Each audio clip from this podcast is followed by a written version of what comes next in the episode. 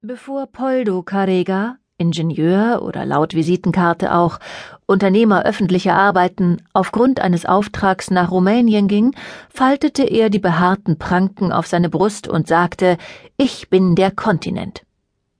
Dann umarmte er seine Frau und seine Tochter und flüsterte Und ihr seid meine Inseln. Seine Frau war nämlich auf Sizilien auf die Welt gekommen und die Tochter auf Sardinien.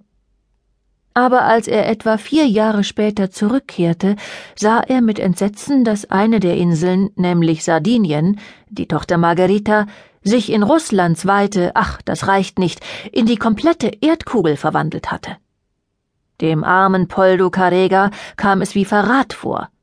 Zuerst betrachtete er sie nur fassungslos von oben bis unten und stöhnte Oh Gott, Margarita, was ist mit dir geschehen? Dann wandte er sich wutschnaubend an seine Frau, als sei es ihre Schuld, dass die Tochter so gewachsen war. Die Frau jammerte verzweifelt.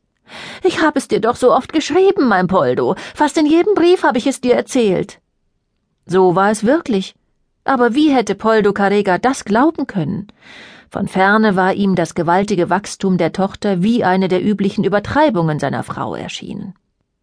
Ja, ja, du meinst ja immer, dass ich übertreibe. Alle, nicht nur ihr Mann, meinten, sie übertreibe immer, was Frau